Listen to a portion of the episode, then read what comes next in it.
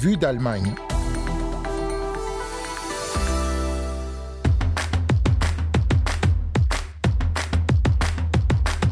C'est la semaine des prix Nobel. Et le premier, celui de médecine, a été attribué au décrypteur du génome de Néandertal, Svante Pebo, généticien évolutionniste suédois qui vit et travaille en Allemagne où il a participé il y a 25 ans à la fondation du centre de recherche en paléogénétique au sein de l'Institut Max Planck à Leipzig, c'est dans l'est du pays. On revient sur ses recherches avec notre invité Jean-Jacques Hublin dans un instant.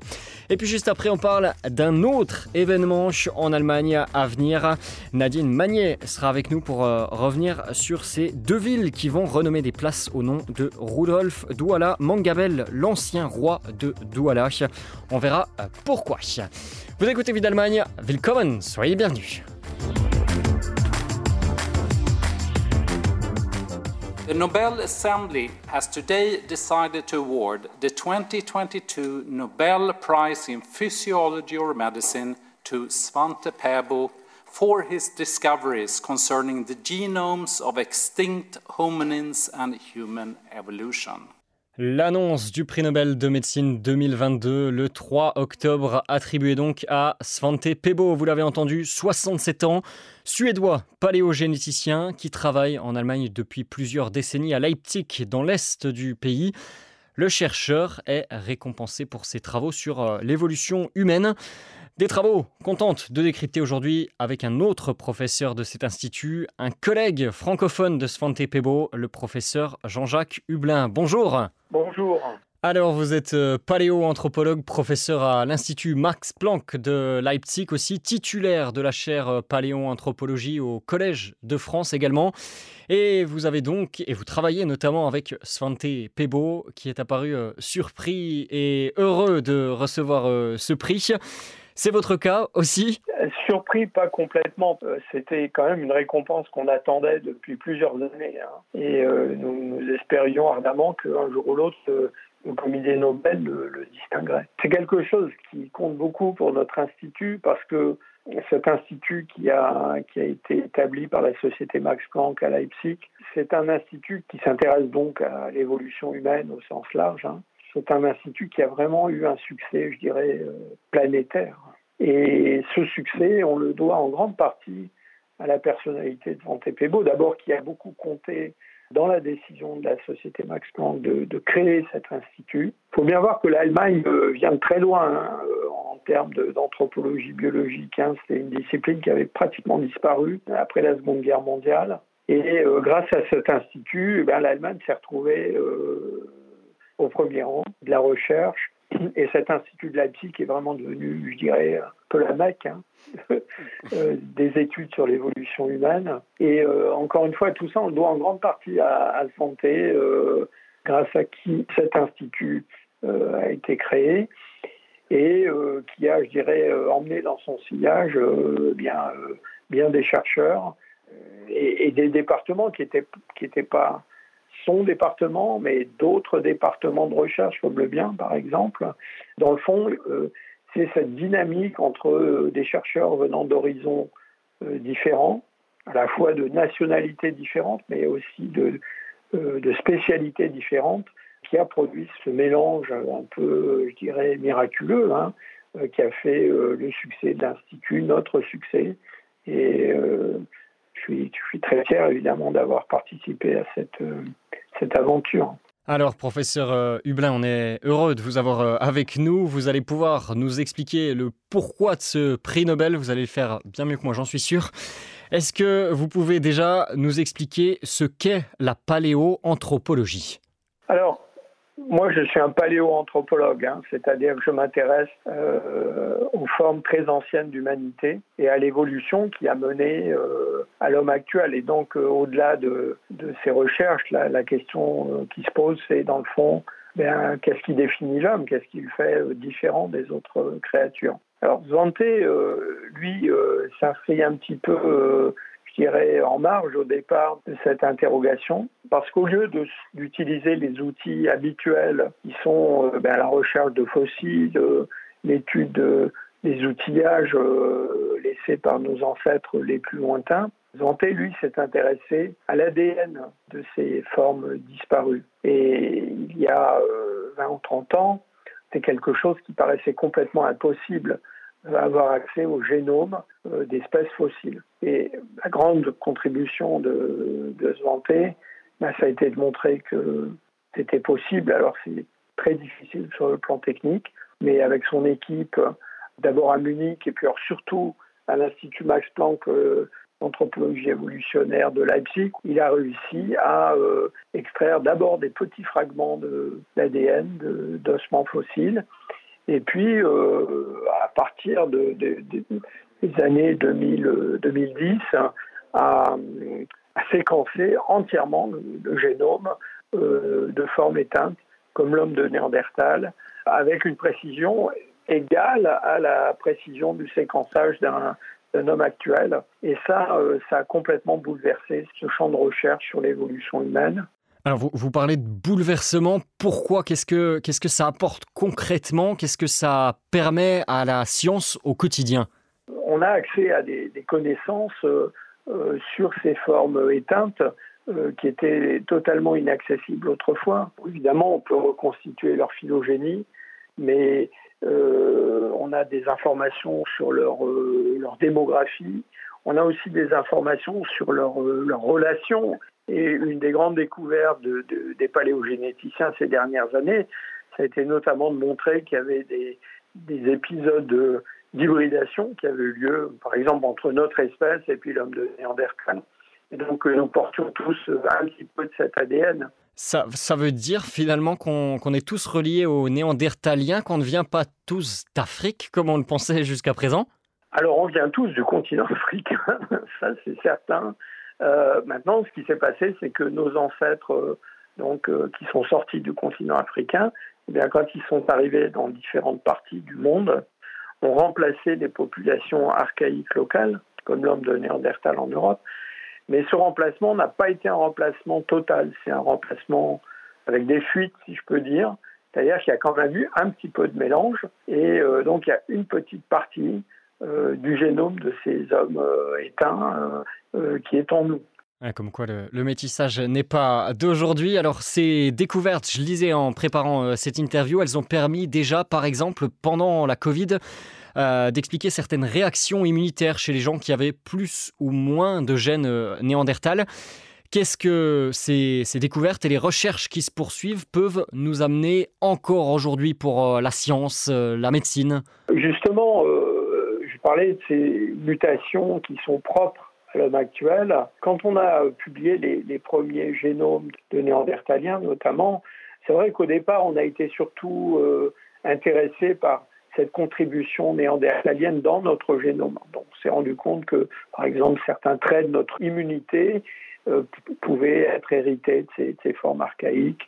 Euh, certaines adaptations, par exemple, l'adaptation à l'altitude qu'on qu observe chez les, les Tibétains, les gens qui habitent dans l'Himalaya. Là aussi, ça dépend d'un gène qui a été hérité des, des qui sont un groupe frère des, des Néandertaliens. Mais ensuite, euh, et c'est peut-être maintenant le, le, chapitre qui s'ouvre, on s'est mis euh, à s'intéresser non pas à la contribution néandertalienne dans notre génome, mais plutôt aux parties du génome dans lequel il n'y avait jamais de contribution néandertalienne. Parce que la sélection naturelle avait éliminé cette contribution. Et elle l'a éliminée parce que ces parties du génome sont des parties qui sont vraiment essentielles pour nous, qui font de nous des hommes véritablement modernes, entre guillemets, avec toutes nos capacités cognitives.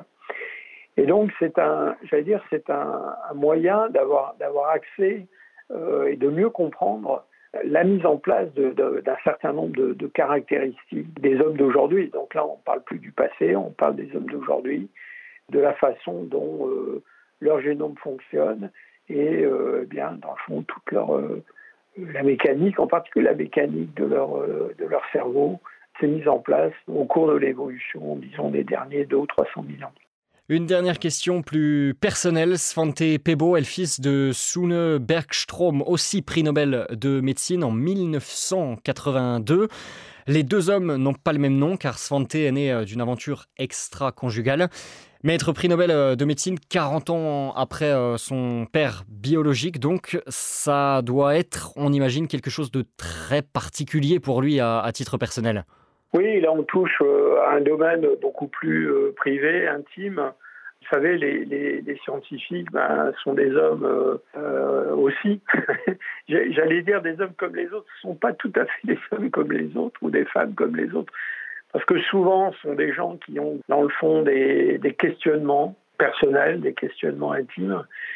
Et dans le fond, euh, je crois, hein, c'est la capacité de certains individus à transposer ces questionnements personnels dans des questionnements beaucoup plus, plus vastes qui touchent à la connaissance en général, dans le fond, qui forment le, le moteur qui anime ces, chercheurs. Et peut-être Zanté est un des exemples les plus, j'allais dire, spectaculaires de cette forme presque de sublimation, hein, de comment des questions personnelles peuvent finalement être euh, les briques de la construction d'autre chose euh, qui dépasse l'individu très très largement. La leçon de vie et de science, surtout du professeur Jean-Jacques Hublin, paléo-anthropologue, professeur à l'Institut Max Planck de Leipzig, titulaire de la chaire paléo-anthropologie au Collège de France également.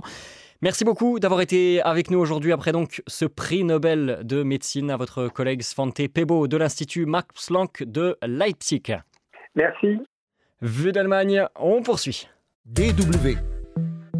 Deuxième partie de ce magazine et de ce magazine et Nadine Magne est avec nous. Bonjour Nadine. Bonjour Hugo, bonjour à toutes et à tous. Alors Nadine, si vous êtes euh, dans ce studio, c'est pour nous parler euh, de cet événement en Allemagne. Deux villes vont renommer des places au nom de Rudolf Douala Mangabel, l'ancien roi de Douala qui a résisté aux colons allemands.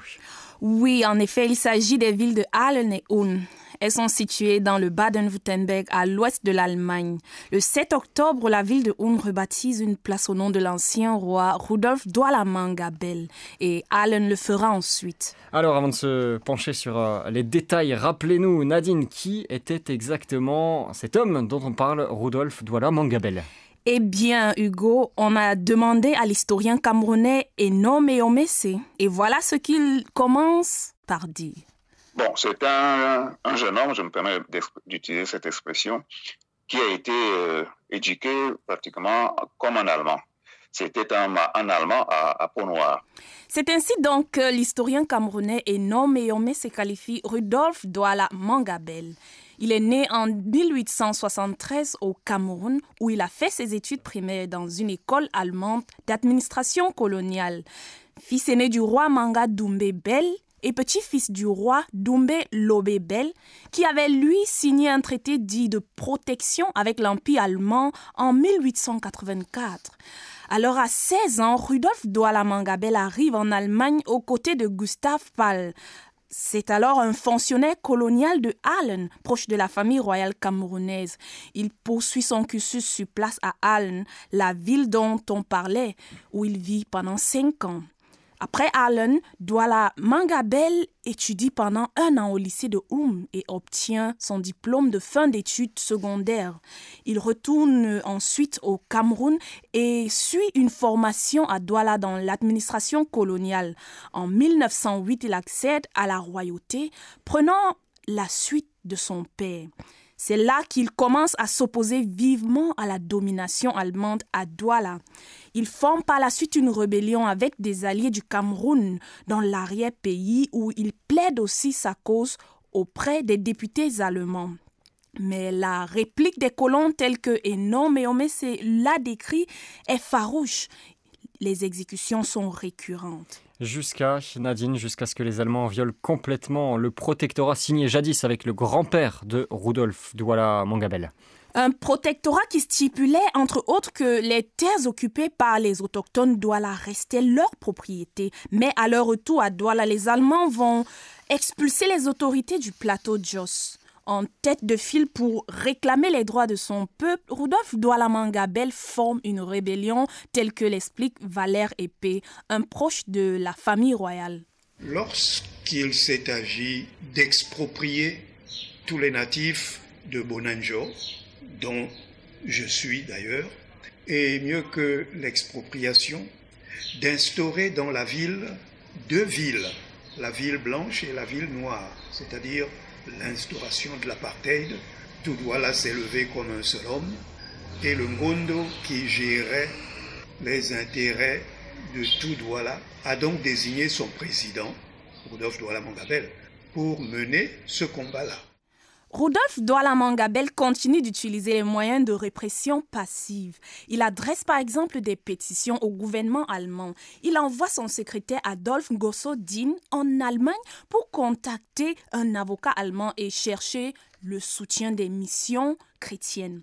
Lorsque la Première Guerre mondiale éclate en 1914, l'administration allemande cherche à étouffer la rébellion. Elle poursuit Rudolf Douala Mangabel. Il est arrêté le 7 août 1914 et condamné à mort pour haute trahison.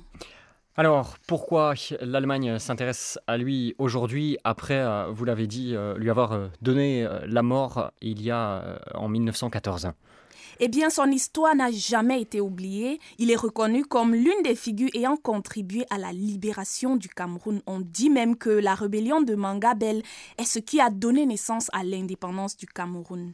Une attention grandissante est née en Allemagne depuis environ trois ans pour la personne de Rudolf Douala Mangabel. Ce sont les ressortissants Douala qui sont à l'origine de ce réveil. Ils veulent perpétuer sa mémoire, telle qu'ils le disent. Cela s'inscrit dans la même veine que les demandes de restitution faites par les communautés africaines. Deux villes allemandes dans la région du Baden-Württemberg. Il s'agit de Ulm et Allen qui ont accueilli le roi Douala Mangabel, on le disait déjà avant, ont désormais décidé de rebâtir des places à son nom.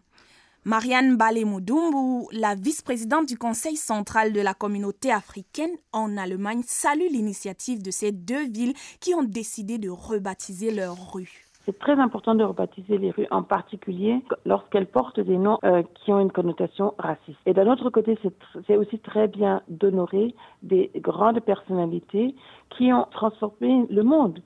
La décision est saluée aussi par Enon Meome, c'est l'historien camerounais. Donc, le fait qu'ils euh, attribuent une rue à Douala Gabel est justement quelque chose de très positif. Et ça montre qu'ils euh, sont conscients euh, de, la violence extrême qu'ils ont exercée au Cameroun. Il faut dire que l'événement a une symbolique importante aussi bien pour les Africains que pour les Allemands. Le maire de Allen, Frédéric Bruting, donne deux raisons pour lesquelles la ville de Allen va rendre hommage à Rudolf Douala Mangabel. La première est qu'il est selon lui important de rappeler que Rudolf Douala Mangabel a été la victime des méfaits du colonialisme allemand. C'est l'occasion aussi selon le maire d'en tirer la leçon et de se souvenir des conséquences du colonialisme. Il ajoute pour terminer que le roi Douala avait des liens étroits avec la société urbaine de la ville de Allen. La ville de Allen prévoit aussi un musée autour de Douala Mangabel. La ville de Ulm, elle, on le disait, rend hommage au roi Douala Mangabel cette semaine. Un hommage auquel participent sur place les autorités camerounaises, parmi lesquelles le roi Yves et Dumbu Douala Mangabel, sa délégation et les descendants de Douala Mangabel. Voilà, un hommage et un rappel de ces faits historiques euh, autour du roi Douala Mangabel avec Nadine Magne de la rédaction francophone de la DW. Merci à vous Nadine et si nos auditeurs et nos auditrices veulent en savoir encore plus sur euh, Douala Mangabel, on les renvoie à la page Racine d'Afrique et à ce portrait de ce roi sur notre site à écouter et à voir aussi en, vidéo un dessin animé et notamment sur notre site. Vue d'Allemagne se termine pour aujourd'hui. On remercie tous ceux qui étaient avec nous aujourd'hui et on vous donne rendez-vous la semaine prochaine pour le prochain numéro. Et d'ici là, comme on dit en Allemagne, alles Gute, portez-vous bien et à très bientôt. Tchuss